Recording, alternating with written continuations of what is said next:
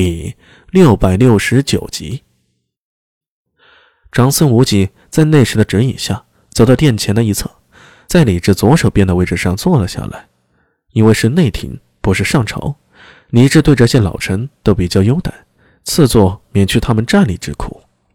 长孙无忌刚刚坐下不久，褚遂良、李淳风二人也来了，相互点头，与李治见礼后，也落座等候。作为昨天赌约的见证，大家都需在场，以示公正。时间一分一秒的过去，褚遂良抚了下胡须，在座中向李治拱手道：“陛下，关于此次修长安外扩所需钱粮。”说完钱粮的事儿，估摸着时间已经快到了。长孙无忌已频频看向殿外，倒不是看苏大为来没来，而是看日头。半个时辰的一半，约等于后世的半个小时，时间快到了。甘露殿里再次沉静下来，只有安定小公主咿咿呀呀的声音。武媚娘怀里抱着女儿，轻轻的摇晃着，轻轻的拍着，在李治面前来回走动，对女儿进行哄睡。李治察觉自己心头莫名的焦躁起来，他扭头看去，看到殿中内侍在一旁点起了一支香，这也是计时用的。两支香后，如果苏大为还不出现，安定小公主渐渐安静下来，修长的睫毛微微抖动，小脸上带着红晕，沉沉的睡去了。武媚娘暗恋的看了看女儿，抬头又看了一眼线香，心头顿时一沉。第一支香已经快要烧尽了。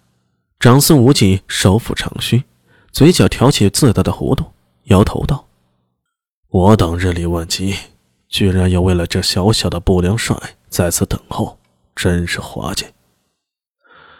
看时辰，应该不会来了。楚遂良点头附和道：“一日内破案太过离奇，会不会此人自知无法破案，已经趁夜逃走了？”话音刚落，远远就听到有人在外面喊道：“谁说我逃走了？”一身风尘仆仆的苏大为快步闯入殿中，难掩面上的疲惫之色。他大步向前，对着李治和武媚娘单膝下拜：“臣苏大为特来赴约。”啪！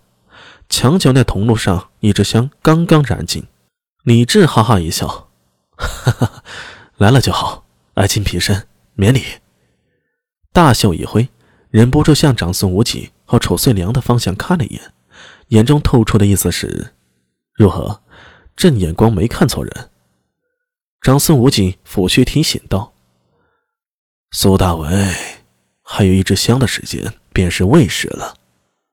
未时就是午时过了，也就意味着十二时辰完成破案的赌局，必须要在一支香的时间内完成。”苏大为站起身来，目光与坐在一侧的李淳风一对，微微点头道：“时间足够了，朕要回禀陛下关于安定小公主的案子。”这句话说出来，殿中李治、武媚娘、李淳风、褚遂良及长孙无忌，所有人的目光一下子集中到了苏大为的身上。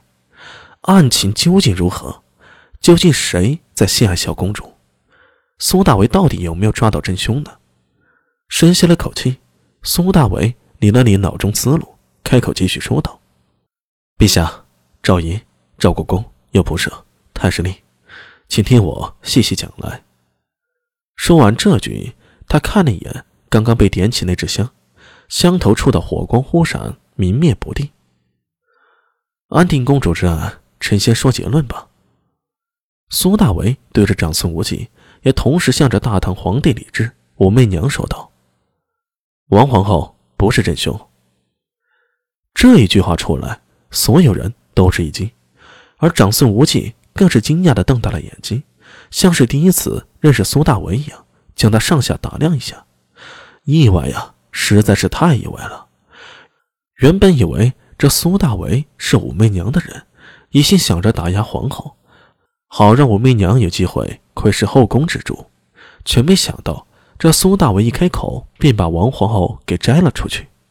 他这葫芦里啊，卖的什么药啊？长孙无忌手抚长须，目光闪动。他心里并不相信苏大为会如此好心。阿米，凶手到底是谁？李治忍不住追问道。苏大为继续说下去：“陛下，皇后不是凶手，但皇后是参与者。呃，这一死还是与皇后有关了。”长孙无忌面色一沉，嘴角挑起了嘲讽的冷笑。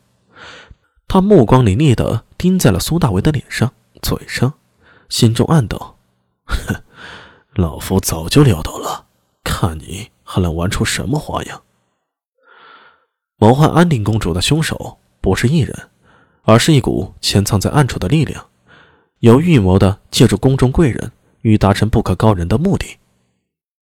苏大为拱了拱手，声音沉重的说道：“陛下，赵国公，此案不仅仅是安定公主之案，更涉及了无数的隐秘。若此案凶徒不除，甚至会威胁到我大唐江山社稷。”此话一出，殿中空气为之一凝。下一刻，长孙无忌眯起了双眼，猛地张开，厉声道：“苏大伟，你不要危言耸听！